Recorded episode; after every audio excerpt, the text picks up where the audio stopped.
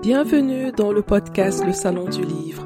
Si vous êtes passionné par la lecture, si vous souhaitez découvrir l'univers artistique de vos auteurs préférés et mieux comprendre les coulisses du domaine du livre, alors ce podcast est exactement ce qu'il vous faut.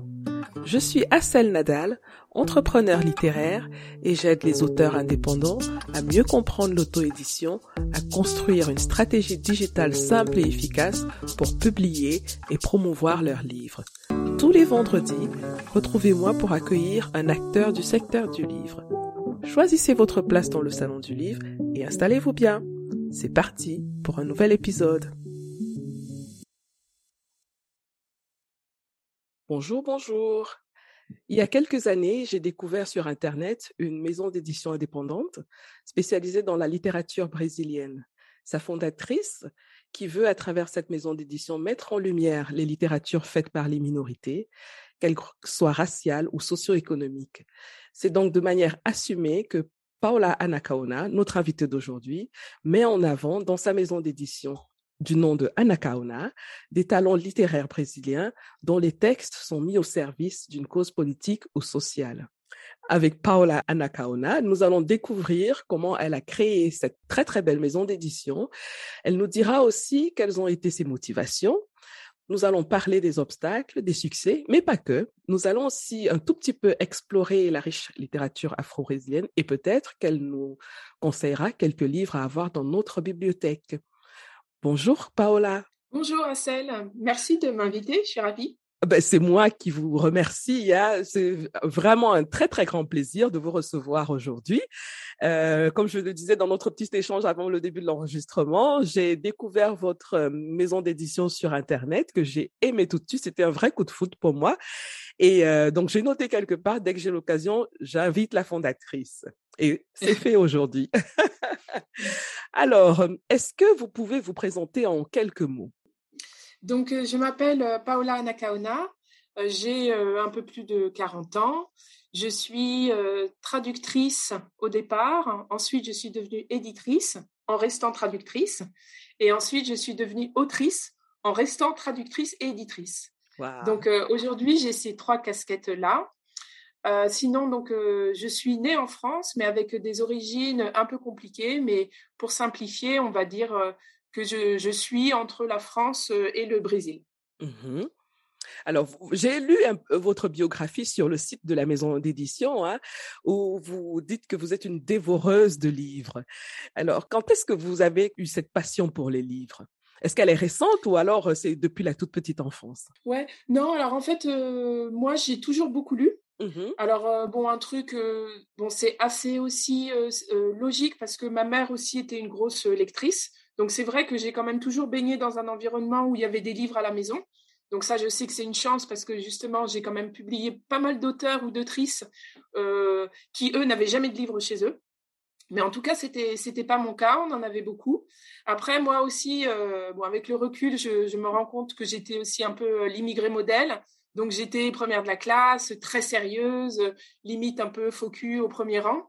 Euh, mais voilà, aujourd'hui je sais que c'était un peu, euh, enfin que c'était très lié à, à, ma couleur de peau et à mes origines, et je voulais surtout montrer que moi j'étais un, j'étais un bon exemple. Mmh. Donc j'ai toujours fait les choses bien comme il faut. Mais la lecture, c'était sincère. Euh, il y a beaucoup de choses que j'ai fait. Euh, aujourd'hui, je, vois que c'était pas du tout sincère et c'était juste, comme je dis, pour faire l'immigré modèle. Mais la lecture, bah, je pense que ça, justement, c'était le moyen de, m'échapper, de lire des choses qui échappaient peut-être un peu au contrôle aussi de, de la norme ou de ce qu'on devait lire. Euh, donc voilà, j'ai toujours beaucoup lu. Et ensuite, c'est vrai qu'à partir de quand j'ai commencé à grandir et puis à l'âge adulte, j'ai beaucoup lu en langue étrangère. Euh, bon, en anglais, mais surtout en portugais. Et puis c'est vrai que c'est un peu comme ça que le, le, le truc a commencé, c'est-à-dire que je lisais ces livres brésiliens qui n'étaient pas traduits en français. Et donc à chaque fois j'en parlais, voilà, avec euh, mes amis. Euh, euh, je disais ah, j'ai lu ce livre extraordinaire au Brésil et tout, et eux ils étaient là ouais mais nous comment on fait pour le lire? Donc je crois aussi que mon envie d'être traductrice est, est venue de, de, cette passion pour des livres que j'avais et j'avais envie que les autres les découvrent aussi. Mmh Donc ça veut dire que vous êtes euh, traductrice euh, euh, français-portugais alors, en fait, donc on traduit toujours vers sa langue maternelle. Mmh donc, c'est vrai que ma langue maternelle, ça reste le français, même si, bon, je suis pas tout, je suis pas tout à fait de langue maternelle portugaise, mais pas loin. Mais bon, je, ne traduis quand même que vers le français. Mais en revanche, c'est vrai que mes langues de travail, comme on dit dans le jargon, c'est l'anglais, l'espagnol et le portugais. Donc, en fait, je traduis ces trois langues-là vers le français. Mmh Et donc, est-ce que vous avez, avant de créer votre maison d'édition, est-ce qu'il y avait déjà comme ça sur le marché des maisons d'édition qui s'intéressaient à, aux littératures brésiliennes? Ouais, en fait, euh, alors c'est vrai que la littérature brésilienne en France, elle est, elle est peu connue, peu traduite, mais malgré tout, il y avait quand même surtout une maison, les éditions Métellier, qui, elle, en fait, a commencé euh, dans les années 80 en traduisant les grands classiques brésiliens euh, de la fin du 19e siècle, qui étaient inexplicablement pas traduits en français. Donc, elle a commencé avec ça. Et puis, en fait, en plus, je la connais, cette femme, qui aujourd'hui a un certain âge, mais et elle est très sympathique avec moi. Et en fait, à chaque fois qu'elle me voit, elle me dit Oh là là, Paola, mais comment vous faites? Parce qu'elle, en fait, elle a essayé de traduire ces auteurs brésiliens pendant une dizaine d'années et elle galérait, elle galérait, elle galérait. Et au bout d'un moment, elle s'est un petit peu élargie aux autres pays d'Amérique du Sud. Elle a notamment publié des Colombiens, etc.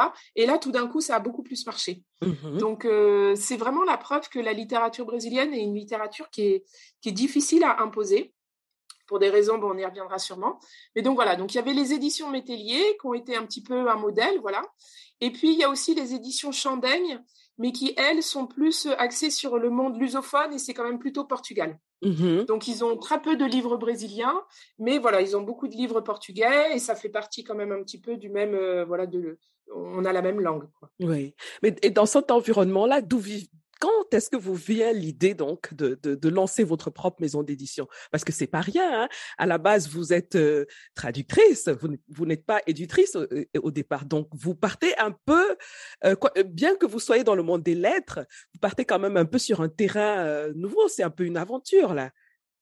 Oui, ouais, ça a été une aventure. C'est sûr que si je devais le refaire aujourd'hui, je le ferais clairement pas de la même façon. Mmh Mais en même temps, c'est un peu mon caractère. Des fois, je suis un peu, je pars bille en tête, je suis un peu bulldozer, je fonce. Et advienne que pourra, tant pis si je me prends des coups. Euh, et en fait, donc voilà, j'avais été traductrice pour euh, d'autres maisons d'édition. Euh, et en fait, je m'étais rendu compte qu'à chaque fois, ces maisons d'édition, c'était moi qui leur amenais les livres. Je leur disais, ah, j'ai ce livre-là à traduire. Je leur traduisais quelques chapitres, je leur faisais un résumé. Ils trouvaient ça super, ils traduisaient. Et en fait, j'ai fait ça comme ça quatre ou cinq fois. Euh, les livres ont plutôt bien marché. Et puis, je me suis rendu compte déjà que j'avais un, certain talent, en fait, pour repérer des auteurs au Brésil. Alors, c'était un talent, c'était aussi parce que j'avais des liens avec le Brésil, puisque j'y allais régulièrement. À chaque fois, je revenais avec ma valise pleine de livres. Euh, alors que les maisons d'édition françaises, en fait, euh, elles ont beaucoup de liens avec les États-Unis et les pays de langue anglaise. Elles ont beaucoup de liens avec les pays d'Amérique hispanophone, parce que c'est vrai que beaucoup de Français parlent espagnol euh, à cause de l'école. Mhm. Mais avec le Brésil, ils n'ont pas de lien. Donc, du coup, ils sont perdus, en fait, face à, face à ce marché. Donc voilà, donc je me suis rendu compte que j'avais ce petit, ce petit avantage par rapport à eux, mais c'est vrai que ça me, ça me convenait d'amener les livres, de les traduire, de les publier chez d'autres. Et en fait, il y a eu un petit déclic, c'est que je me suis prise de passion pour un livre écrit par euh, Ferrez. Et en fait, quand je l'ai proposé à quelques maisons d'édition que je connaissais, avec lesquelles je travaillais régulièrement, en fait, ils l'ont refusé, mais d'une façon euh, que j'ai trouvé très, très louche. C'est-à-dire que ça a été un refus, mais hors de question, ce type, c'est une écriture absolument abominable, il ne oh. sait même pas écrire. Enfin bon, c'était un refus, voilà, qui était. enfin, moi, je, passe mon temps à lire des livres qui sont nuls, et je dis, c'est nul, laisse tomber. Et, en fait, euh, aujourd'hui, avec voilà un, peu de recul, etc., je pense que ce livre, euh, en fait, leur refus, c'était un refus de classe. Parce que Ferrez, le fameux, c'est un noir, c'est un gros, il vient des favelas, il a une casquette. Et donc, euh, c'est mec, n'écris pas, quoi. Fais du hip-hop, éventuellement maigri, fais du basket, mais l'écriture, c'est pas pour des gens comme toi. Mmh Aujourd'hui, c'est vraiment comme ça que je l'analyse, vraiment comme euh, voilà une lutte des classes euh, qui s'est vraiment euh, symbolisée dans, dans ce livre-là. C'est vrai que l'écriture, comme c'est un livre qui se passe dans la favela avec des personnages des favelas, j'en avais beaucoup discuté avec lui au moment de la traduction. c'est vrai qu'il parle un argot des favelas très très lourd, que moi, quand j'ai traduit en français, j'ai traduit en verlan. Bon, il y a plein de façons de traduire l'argot, mais moi j'ai mis du verlan parce que je me suis dit, les gens des quartiers un peu chauds en France, ils parlent plutôt en verlan. Mmh Et je crois que c'est ça qui a aussi beaucoup choqué ces éditeurs. Mais en même temps, un mec des quartiers, on va pas lui faire parler à l'imparfait du subjonctif, quoi. Donc non, mais eh ben, ça, n'aura plus d'authenticité à la fin parce que si je s'il y a des personnages, s'il y a un certain univers et qu'on leur place comme ça des, des, des, manières de parler un peu décalées, il, il manquera cette authenticité, je pense. Hein. Oui, ouais. Enfin, j'avais, c'est vrai que j'avais quand même beaucoup euh, hésité entre les, les, différents argots. Mmh et après, bon, j'avais été un petit peu voir euh, comment faisaient les autres traducteurs. Et en fait, c'est vrai que les autres traducteurs, quand ils traduisent l'argot des favelas brésiliennes, ils, ils prennent euh, l'argot parisien des années 50, que moi je trouve pas du tout approprié. Et c'est notamment le cas de La Cité de Dieu de Paolo Lins, euh, qui a été traduit en français par un argot, voilà, parisien des, on se croirait à Ménilmontant dans les années 50. Mhm. Bon, c'est des choix de traducteurs, hein, mais moi, voilà, je me suis dit dans les années 2010, euh, mon personnage, je vais lui faire parler en verlan. Ben voilà. euh, donc voilà. Donc je crois que c'était ça qui avait beaucoup aussi choqué les éditeurs parce que c'est vrai que écrire du verlan, c'est un petit peu, un petit, parfois c'est un peu dur à lire. Mhm. Euh, et donc je me suis dit bon bah puisque personne ne veut ce livre-là, je vais le publier moi-même. Euh, et donc, euh, après coup, j'ai aussi appris, parce que ce livre-là, au Brésil, en fait, il avait fait l'effet d'une bombe, parce que c'était quasiment la première fois, à part euh, avec La Cité de Dieu, que c'était quelqu'un des favelas qui écrivait sur la favela. Et c'est en ça, moi aussi, que j'ai adoré, c'est que pour une fois, c'était pas quelqu'un de classe moyenne qui vient écrire sur ces gens bizarres, aux, coutumes bizarres des favelas. Lui, c'est vraiment un mec qui vient de là et qui écrit sur ça. Donc, je trouve qu'il y a une authenticité, et puis c'est vraiment ouais, voilà, une sincérité qui me plaisait. Mmh euh, et en fait, ce livre-là, qui au Brésil a fait l'effet d'une bombe, avait quand même tourné dans toutes les maisons d'édition françaises, parce que c'est vrai qu'il a vendu 100 000 exemplaires au Brésil et tout. Donc, il l'avait tous eu entre les mains, comme euh, le, nouvel, le nouveau livre brésilien, etc. Oui. Et il n'y en a aucun qui l'a publié. Et c'est là, en fait, où je me dis, c'est que euh, et, après coup, j'ai rencontré aussi des traducteurs d'autres maisons qui m'avaient dit Ah ouais, ce livre-là, on m'avait, demandé de le lire, d'en faire une fiche de lecture. J'avais donné un avis plutôt positif. Donc je crois vraiment que c'était, en tout cas euh, en 2010, la France n'était pas prête à, à, écouter ces histoires, à écouter ce langage. Peut-être, mmh je pense qu'aujourd'hui, quand même, en 10 ans, ça a un peu évolué et que, et qu'avec des, des types comme Kerry James, etc., euh, ça, ça a changé oui, il y a, beaucoup de rappeurs qui, qui publient des livres maintenant, hein, qui font, certains font de la poésie. Euh, donc c'est vrai qu'il y a quand même un, petit changement dans la façon de voir euh, euh, ces, ces littératures là.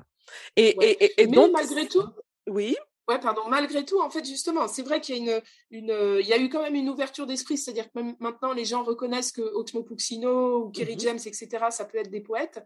Mais malgré tout, ce sont quand même des, des, des, hommes qui passent par la case rap avant de passer par la case écrivain. Et je suis pas sûre que si Kerry James avait pas vendu des centaines de milliers de disques, qu'il avait présenté un livre comme ça, je suis pas sûre qu'il aurait été euh, accepté. Et c'est le cas de Ferres, qui n'est pas rappeur, il est, mmh. lui, il se présente comme un écrivain. Mmh donc je crois qu'en fait, il n'était pas à sa place. Mmh Et donc, c'est par là que vous, vous avez l'idée de lancer la maison d'édition. Et euh, mais comment vous démarrez alors? Parce que c'est une chose de dire je veux être éditrice, c'est une autre de, vraiment euh, aller sur le terrain. Hein. comment vous commencez? Ouais, bah en fait c'est finalement c'est pas si dur que ça d'être euh, éditeur. Euh, au final, il n'y a pas besoin de beaucoup beaucoup de capitaux de départ. mais en fait, j'ai fait l'erreur que je vais que je vais vous dire pour que vous vous ne la fassiez pas si un jour vous montez votre maison d'édition, c'est qu'en fait j'ai cru que être éditeur c'était faire un livre. Et en fait, être éditeur, c'est faire un livre à 50% et c'est vendre le livre à 50%. Et en fait, c'est, j'avais sous-estimé cette partie de la vente. Je me suis dit, mon livre est génial, il va se vendre. Ben non, en fait. Et c'est, vous pouvez avoir le meilleur livre du monde, euh, le vendre après, c'est une autre affaire, en fait. Et, on voit ça un petit peu dans tous les secteurs. Hein. Euh, un restaurateur, il peut être excellent, mais si il a un peu négligé la partie vente, s'il est mal situé, si son restaurant n'est pas beau, si je ne sais pas quoi, je ne sais pas quoi. Et donc moi, j'avais bien soigné ma, mon livre, j'avais fait une belle couverture, j'avais mis des illustrations à l'intérieur, j'avais soigné ma traduction comme je fais d'habitude. Et donc je me retrouve avec les 2000 livres qui arrivent sur mon, sur mon perron de chez moi. Et je me dis, bon, ils vont se vendre. Et, et il ne se passe rien. Sont pas vendus. Parce qu'en fait, les gens n'étaient pas au courant. Au courant, tout à fait, tout à fait. C'est-à-dire que même si tout le monde vous dit ouais, mais avec les réseaux sociaux, c'est facile de faire le buzz. Non, c'est pas facile de faire le buzz en fait. Mmh Et donc vous avez beau faire des posts sur les réseaux sociaux, euh, vous gagnez péniblement 40 likes, 50 likes, 100 likes. Et même si vous avez 100 likes, euh, c'est pas 100 personnes qui vont acheter le livre. En fait. Exactement. Donc, euh, donc voilà, c'est vraiment ça. Quand je dis que je referai pas les choses de la même façon, je republierai Ferres parce que même si j'ai évolué aujourd'hui, je considère que c'est vraiment un, chouette euh, bouquin. Mais je, je soignerai ma partie euh, réseau, vente. J'étais pas du tout connue dans les librairies. J'avais un site internet, mais c'est pareil. Je veux dire, comment est-ce que les gens pouvaient tomber sur mon site internet? Tout à fait. Donc c'est vraiment toute cette partie-là à laquelle il faut penser avant. Oui. Donc il faut préparer un peu la, la, partie vente, marketing et tout ça en amont pour qu'on augmente les chances hein, de, d'atteindre son public. Alors, euh, en fait, il faut se constituer un, faut se constituer un réseau mmh avant même, euh, avant même que le livre soit sorti, mmh parce que c'est un petit peu ce, que, ce dont je bénéficie aujourd'hui. Bon, après dix ans, c'est-à-dire qu'aujourd'hui, quand je sors un livre, j'ai déjà un réseau qui fait que j'en vends déjà plusieurs centaines, oui. en fait. Oui. Et quand on commence, bon, c'est le, c'est le problème de l'éternel débutant, hein, c'est que on part à zéro. Tout à fait, tout à fait. Est-ce que vous avez remarqué qu'il y a un, prototype comme ça de, de lecteur Est-ce qu'il y a, est-ce que ça se, ça se cristallise un peu? Vous pouvez, euh, est-ce que vous pouvez savoir à peu près quel type de lecteur euh, euh, vous, vous suivent et achète vos livres? Alors, en fait, c'est toujours très hum, compliqué et j'adorerais le savoir. Mmh si seulement je le savais. Mais euh, parce qu'en fait, quand les gens commandent par Internet, vous voyez un nom, Assel machin, euh, et voilà, euh, vous savez pas qui elle est, vous savez juste à peu près où elle habite. Quand les gens commandent en librairie, c'est encore pire parce que là, vous avez même pas leur nom. C'est anonyme. Donc la seule façon de connaître les lecteurs, c'est quand on fait des événements, des salons du livre, des rencontres, des choses comme ça. Donc là, effectivement, je vois un petit peu mes lecteurs. Et en fait, bon, en l'espace de ces dix années d'existence de ma maison, ils ont pas mal évolué. C'est-à-dire que les lecteurs de mes premières années, c'était en fait beaucoup de Français qui avaient un lien avec le Brésil. Des gens qui y avaient travaillé, des gens qui étaient mariés avec une Brésilienne ou un Brésilien, des gens qui avaient étudié, toujours en fait des passionnés du Brésil et qui, une fois en France, comme on dit en portugais, ils avaient la saudade, c'est-à-dire la nostalgie, et donc étaient relativement à l'affût de lire des livres pour un petit peu se remettre dans l'ambiance brésilienne qu'ils aimaient tant. Donc ça, ça a été vraiment mon premier public. Euh, mais en fait, donc d'un côté, j'ai eu la chance d'avoir ce, petit public au départ, mais d'un autre côté, c'est un public qui, au bout de quelques années et au bout de quelques livres, euh, m'étouffait complètement. Euh, parce que j'avais ce public de Français passionnés du Brésil et j'arrivais pas à en sortir. Mmh et moi, ce que je disais toujours, c'est je disais, moi par exemple, je suis une grande fan de littérature russe. J'ai jamais été en Russie. Oui. Et malgré tout, je suis capable de me passionner pour cette littérature. Donc mmh pourquoi est-ce que des gens qui n'ont jamais mis les pieds au Brésil ne pourrait pas se passionner pour cette littérature? Donc, j'essayais, j'essayais de sortir de ce, de ce ghetto et ça a vraiment été compliqué. Et en fait, j'ai réussi un petit peu à sortir de, enfin, même complètement, euh, quand j'ai commencé à publier euh, des afro-brésiliens, ou là, mais ça a été aussi tout mon travail de, de marketing, etc., j'ai vraiment cherché à toucher la diaspora afro en France, mmh en me disant, euh, euh, c'est un livre écrit par une afro-brésilienne, il n'y a pas de raison que les afro-français, ne, les, Antillais, euh, ne se reconnaissent pas dans cette littérature. Et c'est enfin là, mais il a fallu attendre voilà 2015, 2016 pour un petit peu voilà ouvrir le, public. Mmh Très intéressant.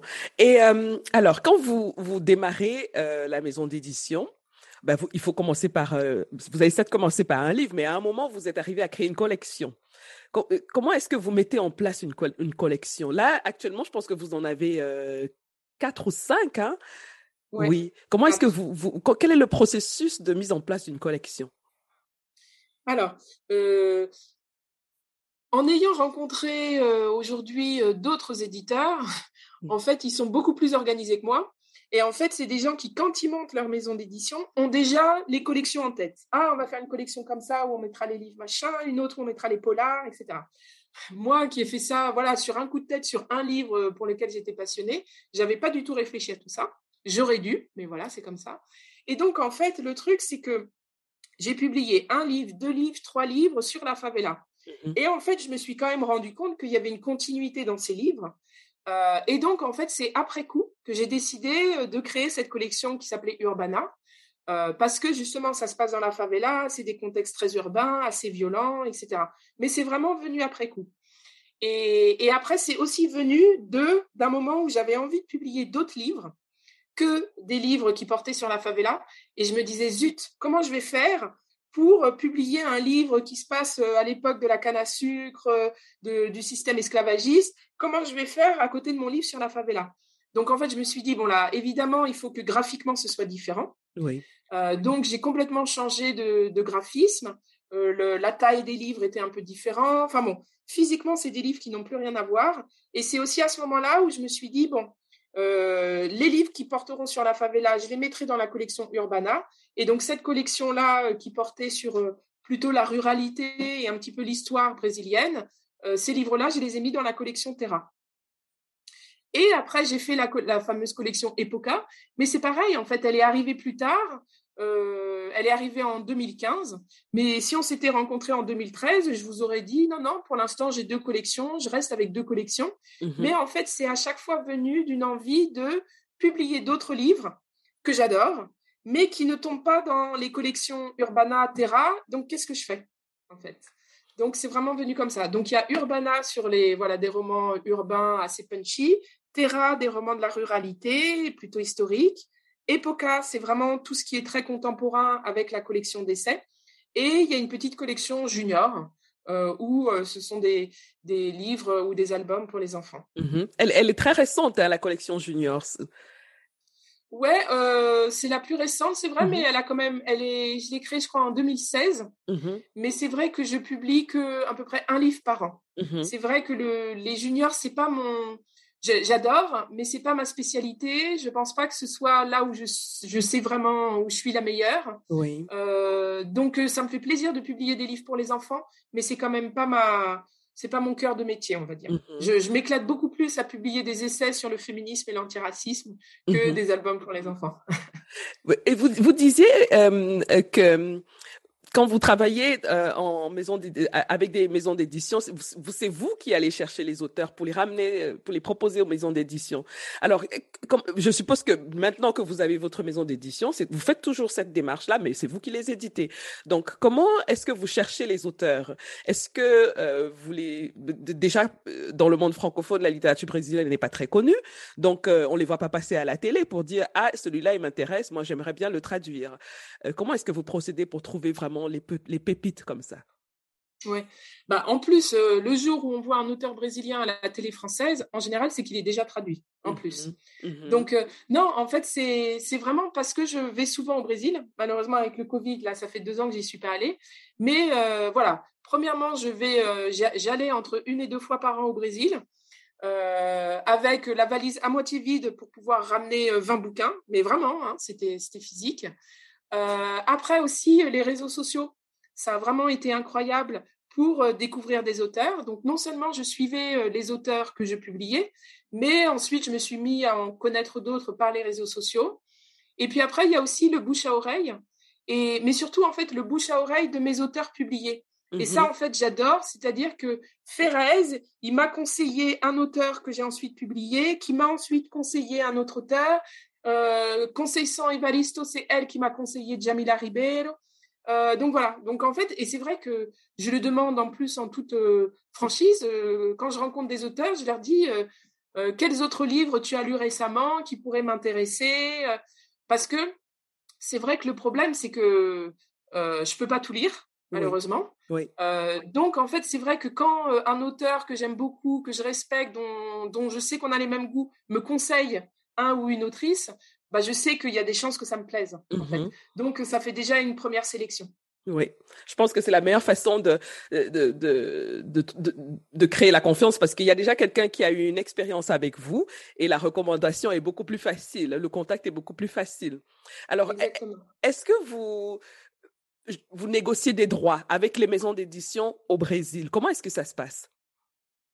Alors en fait, c'est vrai que les droits d'auteur, euh, alors déjà, on négocie toujours une avance de droits d'auteur. Mmh C'est-à-dire que même quand on entend parler de Michel Houellebecq euh, qui passe chez Flammarion pour un million de droits d'auteur, en fait, c'est une avance sur ça. C'est-à-dire que la maison d'édition estime que en droits d'auteur, elle va gagner ça. Ou même Barack Obama qui avait eu 20 millions d'avances de droits d'auteur, c'est parce qu'en fait, la maison d'édition savait qu'au final, elle allait à peu près gagner comme ça. Euh, et donc, c'est vrai qu'au Brésil, en fait, chaque cas est différent parce que ça dépend si l'auteur, quand il a signé son contrat avec la maison d'édition brésilienne, est-ce qu'il a signé un contrat pour, la langue portugaise et c'est tout? Ou est-ce que la maison d'édition brésilienne, lui, a pris en même temps les droits pour le monde? Et à ce moment-là, effectivement, il faut que je, il faut que je fasse du business avec cette maison. Donc, de manière générale, et si demain vous écrivez un livre, je vous conseille de garder vos droits pour le monde et ah, de signer le contrat juste pour la langue en question. Parce que sinon, c'est quand même un peu une arnaque. Euh, mais en même temps, euh, je sais que certains auteurs le font parce qu'ils ils pensent que la maison d'édition, du coup, va pouvoir faire un petit peu le rôle d'agent, va pouvoir aller voir les maisons d'édition en Espagne, en Italie, en Angleterre, ce que l'auteur n'a pas les moyens de faire. Mmh Donc, c'est vrai que la maison d'édition, elle, elle, peut aussi euh, avoir un rôle. Donc, en fait, voilà, soit je signe avec cette maison d'édition qui a les droits pour le monde, soit je signe directement avec l'auteur, mmh soit je signe avec des agents. Et ça, c'est un truc qui s'est beaucoup développé au Brésil ces dix dernières années, euh, très inspiré des anglo-saxons. Oui. Euh, en France, on, les, les maisons d'édition détestent les agents. Donc, c'est pas du tout répandu en France, alors qu'au Brésil et aux États-Unis, ça l'est beaucoup. Moi, je trouve ça très bien parce que comme ça, euh, on n'a pas à parler d'argent avec les auteurs euh, qui n'y connaissent rien, euh, etc.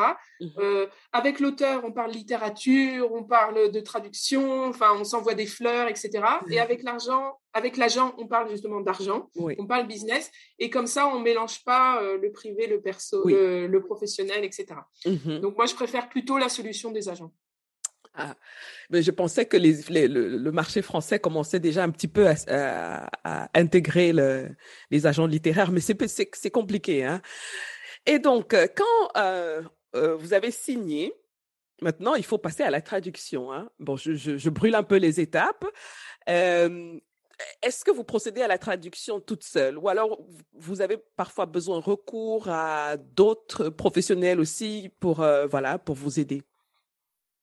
Non, alors c'est vrai que les toutes premières traductions que j'ai faites, euh, donc euh, c'était il y a plus de 15 ans, voire 20 ans, vraiment mes premières traductions de livres, je les ai faites euh, à quatre mains, comme je dis, avec mon ancienne prof de portugais.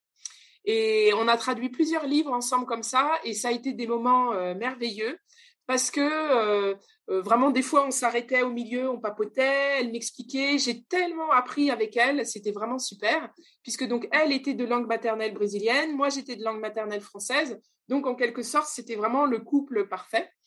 Mais c'est vrai qu'après, j'ai senti le besoin de, voler de mes propres ailes. Euh, après, financièrement aussi, bon, euh, quand on faisait à deux, ben, on divisait l'argent de la traduction à deux. Et puis, il y a eu un moment où il fallait que je gagne, euh, que je gagne ma vie. Donc, je, les, je les ai faites toutes seules. Et c'est vrai qu'aujourd'hui, je fais les traductions complètement toute seule. alors, c'est vrai que je me fais relire souvent à la fin, bon, plutôt pour l'orthographe, parce que même si je suis quand même plutôt bonne en orthographe, euh, il n'empêche qu'au bout de 200 pages, tout le monde laisse passer des coquilles et, fait des fautes, etc. Donc, je me fais relire pour l'orthographe. Et puis après, j'ai quand même aussi quelques personnes euh, euh, à, qui je fais vraiment confiance. Et en fait, je vais leur faire lire la traduction en leur demandant, voilà, leur avis, qu'est-ce que tu penses? Ça m'est arrivé notamment pour les essais, parfois de changer un petit peu l'ordre des chapitres. Mmh parce que les Brésiliens ne raisonnent pas de la même façon, ils partent pas du même niveau que nous. Donc voilà, je me souviens que pour l'appropriation culturelle, j'ai un peu changé l'ordre des chapitres. Et donc voilà, j'en ai parlé avec ces Français qui, eux, n'ont jamais lu la version brésilienne. Et je leur dis, qu'est-ce que tu penses de cette traduction? Ça te paraît logique? Tu comprends? C'est trop compliqué? C'est pas clair, etc. Donc voilà, j'ai ce, système de d'amis, euh, amis lecteurs à qui j'offre ensuite euh, les livres une fois qu'ils sont, euh, sont publiés mais qui m'aide voilà super super gentiment. donc voilà. Mmh Ça reste très artisanal quand même. Ben, moi, je trouve ça plutôt bien parce que là, on n'est pas à la production à la chaîne hein, qui peut parfois avoir un, gros impact sur euh, vraiment la qualité du livre. Hein. Alors, euh, ça fait, on va dire, ça fait euh, une dizaine d'années déjà que vous êtes sur le marché. Et quel a été votre plus gros succès jusqu'à présent? Alors, c'est le hum, petit manuel antiraciste et féministe de Jamila Ribeiro que j'ai sorti euh, au tout début du confinement.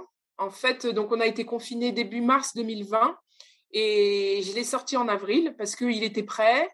Euh, les librairies étaient fermées, mais moi, mon site internet marchait. Euh, donc je me suis dit, allez, je le publie quand même. Et en plus, c'est vrai que les premiers confinements, les gens lisaient beaucoup.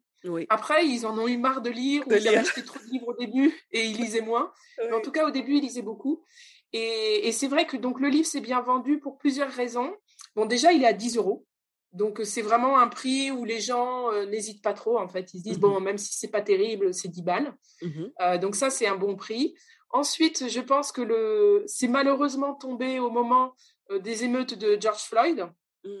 où en fait, il y a eu cette espèce de prise de conscience mieux vaut tard que jamais, mais où en fait, euh, voilà, beaucoup de personnes blanches se sont dit euh, bon, il faut quand même faire quelque chose. Donc, je pense que le livre a été lu par pas mal de, blancs, et puis après aussi les personnes racisées, euh, parce que de toute façon, c'est pas parce qu'on est racisé qu'on a une conscience antiraciste politique. et donc, beaucoup de gens en fait ont senti le besoin de se, de s'informer, de s'éduquer sur ces questions. Et c'est vrai que ce livre, voilà, qui fait 100 pages, qui est pas cher, qui donne des conseils pratiques. Euh, il a très bien marché et sur mon site et surtout, et ça, ça a été la surprise agréable, il a bien marché en librairie. Euh, et il continue encore euh, relativement à s'écouler parce que je pense que les librairies, maintenant, ils ont quand même tous un petit rayon féminisme, antiracisme et que maintenant, ça fait un peu partie des livres de base, on va dire. Super, mais bravo, hein Ça, c'est elle qu'il faut féliciter, c'est elle qui l'a écrit, je l'ai juste traduit.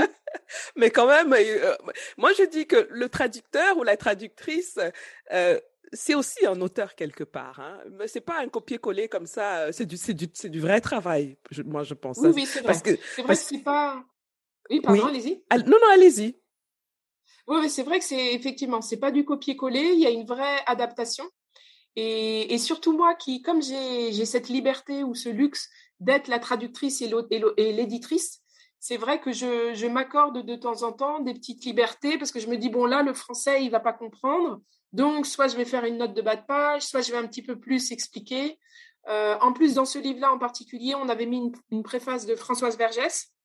Et c'est vrai que ça, ça me tenait à cœur, voilà, pour que les Français comprennent que il y a pas que c'est pas que au Brésil et aux États-Unis qu'il y a du racisme, en France aussi. Mmh euh, et donc je crois que voilà, j'avais envie de, resserrer les liens entre le Brésil et la France sur ces questions-là. Mmh Je mettrai euh, tous les liens de, des livres du site internet dans la description de l'épisode. Donc pour tous ceux qui ont envie d'acheter les livres, vous allez dans la description de l'épisode et vous cliquez sur les liens. Je vous les conseille, je vous le conseille en tout cas parce que ce sont vraiment de, de très, très, très, très, très beaux objets artistiques. Même déjà, physiquement, ils sont beaux.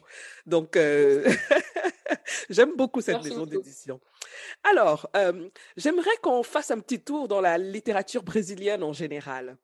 Euh, J'avoue que je ne la connais pas beaucoup. Sinon, je dirais même que je la connais très peu. Euh, est-ce que vous pouvez nous dire euh, euh, quelques mots sur la littérature brésilienne et notamment la littérature afro-brésilienne Alors, c'est vrai que, bon, la littérature brésilienne, c'est très vaste, mmh en fait, parce que je pense que c'est déjà à, à l'échelle du pays. C'est-à-dire que la littérature écrite par des gens du nord du Brésil n'a rien à voir avec la littérature écrite par les gens du sud. Donc, c'est des inégalités géographiques, c'est aussi des inégalités sociales, c'est-à-dire que la littérature écrite par euh, un bourgeois de Rio a rien à voir avec celle d'un paysan euh, du Nord-Est. Donc, c'est une littérature qui est très diverse et en mhm. ça qui est vraiment très riche. Donc, c'est pour ça que j'ai toujours été surprise du fait qu'elle soit pas connue, c'est que tout le monde peut trouver chaussure à son pied, en fait. Euh, les bourgeois peuvent trouver une littérature dans laquelle ils se reconnaîtront. Euh, les gens des quartiers chauds peuvent trouver. Les gens plus classiques. Enfin bon, il y a vraiment de tout. Euh, mais après, c'est vrai que pendant très longtemps, la littérature au Brésil a été vue comme, comme un art de l'élite. Et c'est vrai que pendant très longtemps, c'était quand même l'élite qui écrivait. Donc les populations marginalisées étaient peu représentées dans la littérature. Euh, et, encore plus les Afro-Brésiliens et Afro-descendants mmh qui ont été pendant longtemps euh, vraiment absents et en fait en tant qu'auteur ou, ou autrice, mais aussi en tant que personnage. Euh, ils, étaient, ils étaient très peu représentés dans les romans. Quand il y avait un noir, c'était l'ivrogne du coin, ou c'était le bandit, ou c'était le capoeiriste. Les femmes, c'était les lavandières, c'était les cuisinières. Enfin bon, elles, elles étaient dans ces espèces de clichés. Euh, et en fait, ça, on a réussi à s'en sortir à partir du moment où les Noirs ont commencé à écrire les histoires. Et c'est là où tout d'un coup, ils ont pu montrer la richesse, euh, la richesse de la population noire qui n'est pas cantonnée à, ces, à professions ou à ces classes sociales. Mmh donc, euh, si, on, si je me concentre vraiment sur les Afro-Brésiliens, bon, qui est une littérature qui me plaît, qui me plaît particulièrement, je dirais que la, la première auteure noire euh, qui a eu vraiment du succès au Brésil s'appelle Carolina Maria de Jesus, euh, qui a publié dans les années 60 un livre qui a été traduit en français, mais qu'on trouve quasiment plus ou vraiment d'occasion parce qu'il n'a pas été réédité, qui s'appelle Le Dépotoir. En portugais, c'est Quarto de Despejo. Et en fait, c'est un livre écrit par une femme de la favela où c'est une espèce de journal intime où elle raconte en fait son quotidien avec ses enfants, euh, quotidien très pauvre, où en fait elle raconte, voilà, elle, elle, ramassait des cartons qu'elle allait vendre ensuite euh, au kilo euh, pour, quelques, quelques centimes. Et elle raconte que voilà, des fois, elle a rien à donner à manger à ses enfants. Enfin, c'est une grande pauvreté. Mais là où c'est assez, ça a surpris tout le monde, c'est que cette femme, vous la voyez dans la rue, vous lui, voilà, elle paye pas de mine, comme on dit, elle a une poésie dans son écriture, mais qui est juste magnifique en fait. Et c'est là où tout d'un coup vous dites ah ouais, mais en fait, ce bon, elle n'était pas SDF, mais bon, elle habitait dans une baraque euh, faite de briques et de broc. Elle a une vraie, une vraie beauté, elle a une vraie culture en fait. C'est vraiment la culture populaire au sens, euh, au sens noble du terme. Mmh euh, et donc, tout d'un coup, cette classe moyenne brésilienne découvrait que la personne qu'elle méprise dans la rue eh ben, était capable de beauté. Donc c'est un livre qui a vraiment eu du succès et auprès des classes moyennes et surtout, et ça j'ai rencontré beaucoup de, femmes qui m'en ont parlé ensuite, pour les classes populaires et les classes noires, mmh quand elles ont vu qu'une femme qui pouvait être leur mère ou leur grand-mère était capable d'écrire, avait du succès, passait à la télé, et surtout, elle passait à la télé pas parce qu'elle s'était travestie et qu'elle elle avait déserté son milieu, elle passait à la télé parce qu'elle parlait d'eux de façon sincère. En fait, ça a été un modèle pour plusieurs générations de femmes. Et encore aujourd'hui, même la nouvelle génération d'auteurs euh, noirs se revendique de Carolina Maria de Jesus. Mmh Il y a même un livre qui est sorti au Brésil l'année dernière, qui est un recueil de plusieurs nouvelles euh, écrites par la jeune génération d'auteurs noirs et qui s'appelle Nous sommes toutes Caroline. Et c'est vraiment, voilà, un peu en, en hommage à tout ce qu'a représenté Caroline parce qu'elle a ouvert des portes, en quelque sorte. Ça donne envie, hein. Ça donne envie. Mais je, je, pense, je pense qu'après le podcast, je vais essayer, de dénicher ce livre. J'espère qu'on pourra le trouver, hein. Ouais, c'est vrai que beaucoup de gens d'ailleurs me demandent si je pourrais pas le republier. Oui. Euh, probablement d'ailleurs avec une nouvelle traduction, parce que c'est mmh vrai que la traduction française des années 50, bon, est un peu datée euh, et, des fois est pas forcément toujours terrible. Euh, et c'est vrai que je me pose beaucoup la question. Parce que d'un côté, c'est vrai que c'est un livre qui est vraiment fondateur pour la littérature afro-brésilienne, mais bon, cette femme est morte depuis. Hein. Et d'un autre côté, moi, je me dis, est-ce qu'il n'y a pas des auteurs noirs euh, vivantes qu'il vaudrait mieux publier, en fait? Mmh C'est-à-dire que, parce que sinon, en fait, euh, les, auteurs, elles ont du succès quand elles sont mortes. Mais en même temps, euh, je trouve que c'est bien aussi qu'une auteure noire vivante, elle puisse vivre de son écriture. Absolument. Donc, c'est vrai que pour l'instant, je me concentre plutôt sur les auteurs vivantes, jeunes, même mmh. si j'ai beaucoup de, respect et d'admiration pour ce livre. Mmh et comment vous pouvez analyser en gros la, la, la, manière dont la littérature est consommée au Brésil, en particulier dans la périphérique. Et je crois même qu'il y a, il y a ce, ce, cette littérature périphérique là, que j'ai beaucoup revu sur votre site, la littérature, le les, les, mots littérature périphérique. bon, déjà, dites-nous ce que c'est vraiment la littérature périphérique. Oui. Donc la littérature périphérique, qui au Brésil s'appelle aussi euh, parfois littérature marginale, en fait, c'est une littérature faite par la périphérie, par les gens qui sont à la marge. Donc soit ça peut être les gens qui sont à la marge géographique, c'est-à-dire les gens qui sont de l'autre côté du périph, tout simplement, qui sont dans les banlieues, dans les quartiers, dans les quartiers défavorisés. Mais ça peut être aussi les gens qui sont à la marge raciale, c'est-à-dire les Noirs et les autochtones, qui, bien qu'ils soient majoritaires au Brésil, quand vous allumez la télé, ils sont pas du tout majoritaires. Donc, ils sont considérés à la marge. Ils sont à la marge économique parce que ce n'est pas eux qui sont dans les centres de pouvoir. Ça peut être aussi les marginaux sexuels, c'est-à-dire les gens qui sont homosexuels, bisexuels ou trans, transgenres. Euh, c'est toutes les personnes voilà, qui ne sont pas euh, euh, représentées dans cette espèce d'hétéropatriarcat dominant. Et c'est vrai que cette littérature périphérique, en fait, elle a explosé au début des années 2000 au Brésil. Donc c'est venu, c'est vrai, avec le boom économique, les années Lula, Bon, ça, moi, c'est mon interprétation, mais je pense qu'effectivement, euh, euh, on peut écrire quand on a le ventre plein, en quelque sorte. Ah et que tant que les gens étaient dans la survie, dans qu'est-ce que je vais donner à bouffer à mes enfants ce soir, etc. Bon, écrire, euh, bon, Carolina Maria de Jesus le faisait, mais bon, je pense que la majorité, ils sont dans la survie et ça viendra après. Et c'est vrai qu'au moment des années 2000, le Brésil est rentré dans cette espèce de croissance complètement euh, effrénée. Lula est arrivé, il a fait une politique de redistribution des richesses. Donc tout d'un coup, en fait, les populations, euh, euh, les populations pauvres, en fait, sont tout d'un coup montées dans une espèce de petite classe moyenne. et je pense que c'est voilà, les deux phénomènes sont arrivés ensemble. Et donc les gens de la périphérie, notamment, les gens des favelas de São Paulo surtout, se sont mis à écrire leurs propres histoires parce que voilà, ils en avaient marre de regarder à la télé et de se voir pas du tout représentés. À chaque fois, quand ils voyaient quelqu'un de la favela, il fallait toujours que ce soit un trafiquant de drogue, il fallait toujours que ce soit une prostituée. Donc, ils se sont dit, on va aussi un petit peu changer les récits et montrer qu'on n'est pas. Euh, effectivement, il y a des trafiquants de drogue, hein, ça c'est sûr, mais on n'est pas que comme ça. Donc, c'est vraiment venu de là et ça a été un vrai euh, boom, c'est-à-dire qu'il y a eu des dizaines et des dizaines d'auteurs. Aujourd'hui, avec le recul, je constate que c'était quand même plutôt des hommes donc, c'était pas un courant très, très féministe. Mais, mais voilà. Mais Il faut bien commencer quelque part. Hein ouais, ouais, ouais. Et puis, et puis c'est vrai qu'au début des années 2000, on n'avait pas la conscience féministe qu'on peut, mmh avoir, euh, qu'on peut avoir maintenant. Mmh euh, et donc, euh, alors c'est sûr qu'il y a eu un boom, mais aujourd'hui, malgré tout, euh, les, c'est un, un, style qui est resté. C'est-à-dire mmh que des fois, il y a des espèces de modes qui vont, qui viennent, et puis dans dix ans, plus personne s'en souvient. Mmh Moi, je pense vraiment que la littérature périphérique est faite pour rester au Brésil et euh, est devenue un genre euh, à part entière. Mmh Alors, j'ai vu qu'il y avait des espaces comme ça qui se créaient dans, les, dans, la périphérie hein, euh, et qui attiraient parfois jusqu'à 10 000 personnes. comme, je ne sais pas si je vais bien prononcer les Saros. Oui, Sarao. Sarao, ok. Voilà, Sarao. mais comment c'est possible? Alors, euh, par contre, dans les Sarao, il n'y a, pas, a pas 10 000 personnes. OK. Euh, les Sarao, c'est plutôt euh, ouais, une bonne centaine de personnes. Peut-être à l'occasion 200, mais je pense difficilement plus. Mmh et en fait, c'est des événements qui sont vraiment complètement spontanés et populaires, mmh qui s'organisent en général dans des cafés, dans des salles de quartier. Euh, et en fait, c'est des rassemblements autour de la littérature. C'est-à-dire que vous arrivez, il y a une feuille à l'entrée, chacun inscrit son nom, et ensuite chacun passe sur la scène avec le micro et déclame son texte. Donc c'est vraiment des espèces de scènes de slam ouvertes.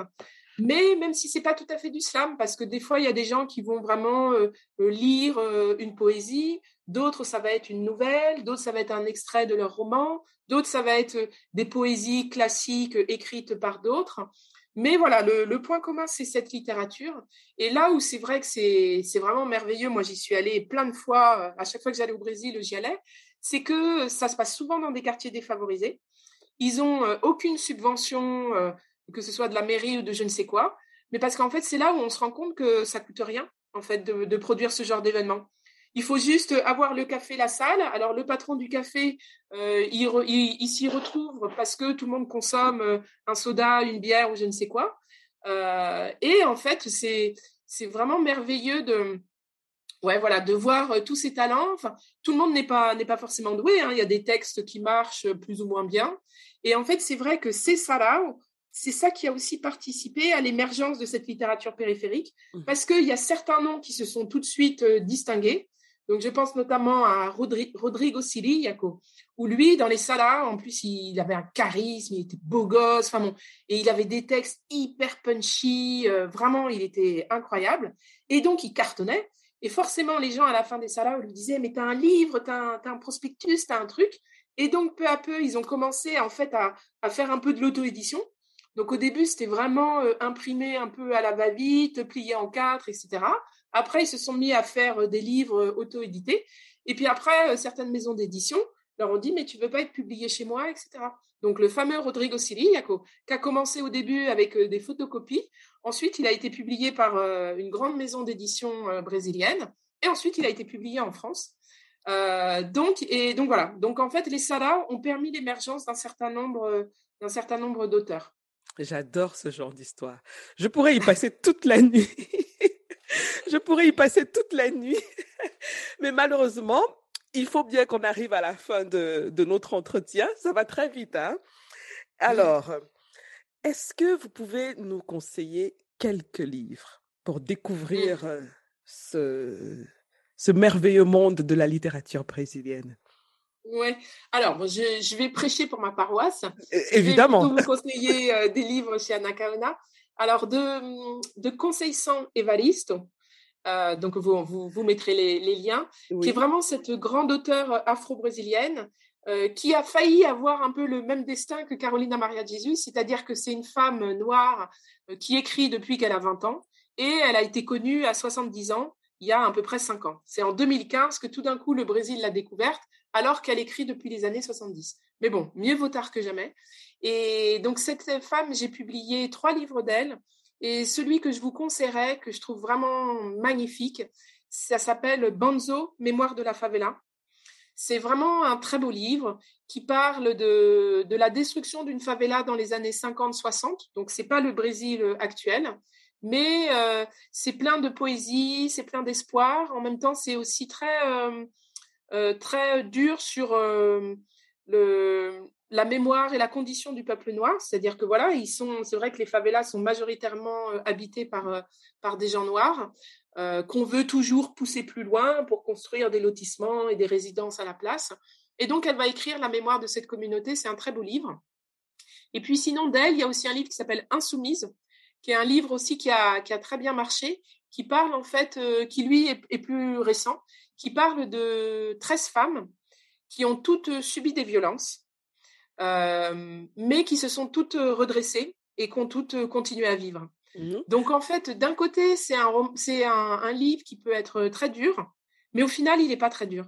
C'est un livre qui vous donne une telle énergie, qui vous donne, quand vous voyez ces femmes, cette résistance, euh, c'est un livre qui pourrait être euh, sordide, mais qui en fait l'est pas du tout. C'est-à-dire mmh que déjà les, violences sont très peu décrites, elles sont juste suggérées, ce que je trouve assez fin et élégant de sa part, parce que euh, on, les sent, mais il n'y a pas de description gore ou je ne sais quoi. Et puis surtout, voilà, comment se reconstruire après après ça. Je trouve que c'est vraiment un très beau livre parce que surtout Conseil 100, elle a une très belle écriture. C'est-à-dire, moi je dis souvent quand je la présente aux gens, c'est une main de fer dans un gant de velours. Donc euh, vraiment, voilà, elle a cette écriture poétique où vous lisez le livre et vous trouvez ça joli et bien écrit, et tout d'un coup, vous avez une espèce de bouffée d'émotion et, qui vous vraiment qui vous surprend, vous l'avez pas vu venir quoi. Mais justement, je peux le confirmer parce que on a fait une note de lecture sur Afro-Livresque. On a fait une, note de lecture des Insoumises. Donc, euh, je comprends très bien ce que vous. D'accord. Que j'avais oublié. Non, mais, moi, euh je veux que les gens aillent acheter ce livre. Donc, c'est moi, je suis tout à fait d'accord que vous en parliez. Donc, c'est pas parce que je l'ai lu qu'on va plus en parler. D'accord. Donc voilà, donc ça c'est Conseil sans Evaristo que vraiment je, recommande. Voilà, Banzo, Mémoire de la favela ou Insoumise. Et après, sinon, c'est vrai que comme on ne va pas avoir le temps d'en parler, mais c'est pas grave, ce sera peut-être pour une autre fois. Donc, euh, comme je disais au début, euh, c'est vrai que je me suis mis à l'écriture il, y a, il y a quelques années, euh, parce que j'avais les, doigts qui commençaient à me démanger, parce que c'est vrai que traducteur, on réécrit un peu les livres des autres, et puis il y a eu un moment où j'ai eu envie d'écrire mon propre livre. Et surtout, en fait, j'ai eu envie de, de parler de femmes effacées de l'histoire. Euh, des, femmes que je trouvais avec des destins exceptionnels, des femmes dingues et que personne ne connaissait. Donc euh, je me dis, il y a tellement de gens complètement médiocres euh, et on remplit les livres d'histoire avec. Et elles, ces femmes qui ont été exceptionnelles, qui ont été fortes, généreuses, résistantes ou je ne sais quoi, on n'en parle pas. Mm. Donc le premier livre que j'ai écrit porte sur Anna Kauna, la vraie, qui était donc une résistante guerrière en Haïti et pour qui j'ai beaucoup d'affection parce qu'en fait, c'est la première femme qui a résisté à la colonisation, puisqu'elle a vraiment été confrontée à Christophe Colomb en 1492. Donc, c'est vraiment le, la première résistante. Après, il y en a eu euh, des centaines, mais Anakaona, c'est la première. Et ensuite, le deuxième livre que j'ai sorti l'année dernière, il est sur Solitude, qui est donc euh, une Guadeloupéenne, une héroïne aussi de l'abolition de l'esclavage au moment de la Révolution, et qui est une femme pour laquelle on n'a pas beaucoup d'informations, mais qui me paraissait vraiment importante, euh, surtout en plus dans le contexte un peu français de euh, la Révolution française incroyable, la France des Lumières, et au moment où la France fait la morale à tout le monde en disant tous les hommes naissent libres et égaux en droit, c'est pas vrai. Parce qu'au moment où elle proclame, elle a le culot de proclamer ça, l'esclavage est encore en vigueur dans ces colonies. Donc, donc voilà, c'était un petit peu aussi pour donner un autre point de vue et puis faire entendre d'autres voix. Mmh Donc c'était vraiment mon, axe de, d'écriture. C'est à chaque fois ces livres, je les ai écrits à la première personne. Donc c'est Solitude qui raconte son histoire, c'est Anna Kiana qui raconte son histoire, et j'essaye vraiment de, de changer le regard euh, officiel et l'histoire officielle qu'on a pu porter sur ces femmes-là. Mmh Parce que l'histoire est politique. Absolument. C'est ça. Voilà. Oui. Absolument. Ben merci. Ça fait un bon paquet de livres hein, euh, euh, pour euh, pour quelques semaines. Donc, comme je le disais déjà, j'invite tout le monde à aller voir dans les descriptions. Je mettrai tous les liens de ces livres-là dans la description de l'épisode. Donc, on est arrivé au terme de notre échange, Paola. Et merci, merci beaucoup d'avoir accepté l'invitation et merci pour cette pour ce très bel échange euh, que j'aurais bien voulu continuer, mais qu'on refera certainement euh, peut-être autour d'un livre uniquement, hein, parce que là on a, on a fait un peu le tour, la maison d'édition. Euh, peut-être qu'il faudrait que vous reveniez pour qu'on parle d'un livre en profondeur. Avec, avec grand plaisir. Bon, je suis un peu bavarde, j'espère que j'ai pas mais moi, je vrai que... bavarde, mais passionnant. Vous, vous, vous, vous n'êtes pas bavarde juste pour être bavarde. Vous dites des choses très, très, très passionnantes. Donc, on ne s'ennuie pas. Et euh, avant qu'on ne se sépare, est-ce que vous pouvez euh, dire comment vous contacter? S'il y a des gens qui sont, je sais pas moi, qui ont envie d'avoir beaucoup plus d'informations que ce qu'on a donné ici euh, Où est-ce qu'on peut vous trouver sur les réseaux sociaux? Oui, alors effectivement, je suis assez facile à trouver. Donc euh, sur Instagram, je suis sous euh, Paola Nakaona. Donc Paola mmh avec un U. Beaucoup de gens l'écrivent avec un O, mais Paola avec un U. Mmh euh, je suis aussi sur Facebook à Paola Nakaona. sinon, par le site internet, je crois qu'il y a mon mail, mon mail dessus qui est pas du tout, pas du tout secret. Donc voilà, avec plaisir pour pour pour me contacter si des auditeurs ont des veulent des informations, etc. C'est avec plaisir. Et surtout, moi, ce que j'aime bien, c'est avoir euh, le retour des lecteurs et des lectrices. Oui. Parce que, en fait, des fois, c'est un petit peu ingrat le côté, on envoie le livre et on ne sait pas si les gens ont détesté, s'ils ont aimé bof, s'ils ont adoré. Tout à fait. Et je reçois souvent euh, des, des commentaires. Alors, c'est vrai que souvent, quand les gens écrivent, c'est parce qu'ils ont bien aimé. Mmh mais, mais c'est super agréable, en fait, de, non pas par vanité, mais parce que je me dis bon bah ça sert à quelque chose, euh, je vois euh, qu'est-ce qui les a touchés. Euh, donc voilà, n'hésitez pas quand vous aurez lu les livres à, m'envoyer un petit retour, ça, ça fait super plaisir. Et ça, surtout, ça donne de l'énergie parce que des fois, on peut être un peu seul, face à son ordinateur et ces trucs comme ça. Et de voir que notre travail est important pour certaines personnes, comme ce que vous avez dit au début, ça fait vachement plaisir de, de savoir qu'en fait, vous avez lu presque tous les livres. Enfin, je me dis, waouh, c'est génial, quoi. Très bien.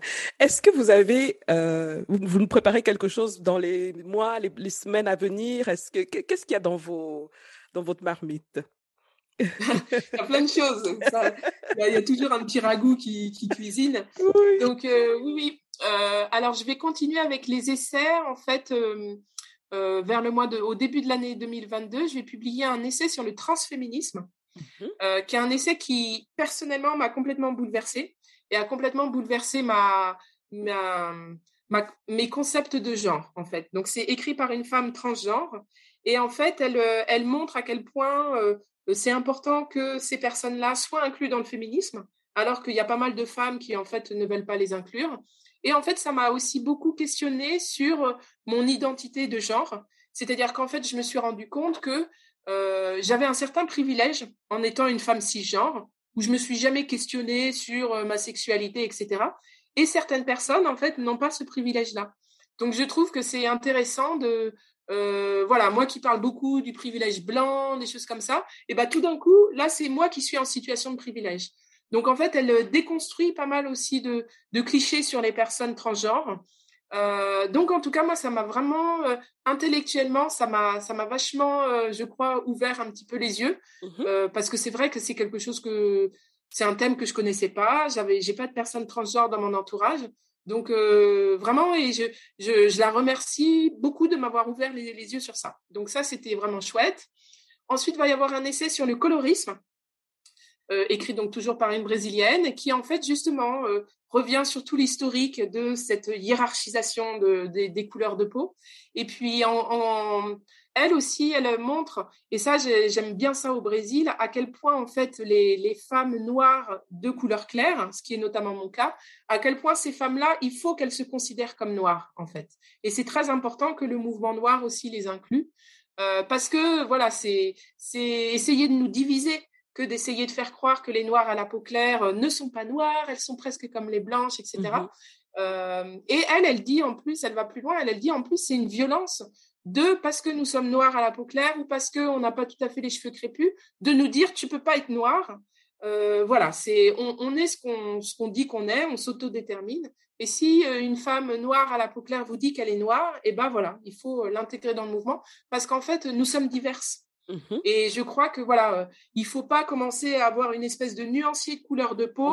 Alors en fonction du là, ouais, en fonction de là où vous êtes dans le nuancier, ah toi t'es pas noir, toi t'es noir, etc. On s'en sortira jamais en, en, prenant cette voie-là. C'est pas possible. Exactement. Mmh, mmh. Exactement. Donc voilà, ça c'est un chouette essai sur le colorisme. Et puis sinon, bah, j'ai commencé à écrire euh, un autre roman sur une autre femme oubliée. Donc j'en suis vraiment au début. Donc euh, je pense que lui, il sortirait plutôt pour euh, voilà fin 2022. Mais j'espère, j'espère voilà être vraiment inspirée comme je l'ai été pour les autres. Ben, Paola, j'espère que vous reviendrez au moment de la sortie donc de ces livres là la, place, la, place est réservée dans le salon du livre. C'est quand vous voulez. avec plaisir. pas. Et merci encore pour votre générosité, pour votre partage. Merci beaucoup. Bah, de rien. Merci à vous de, pour l'écoute. Merci. Au revoir. Au revoir.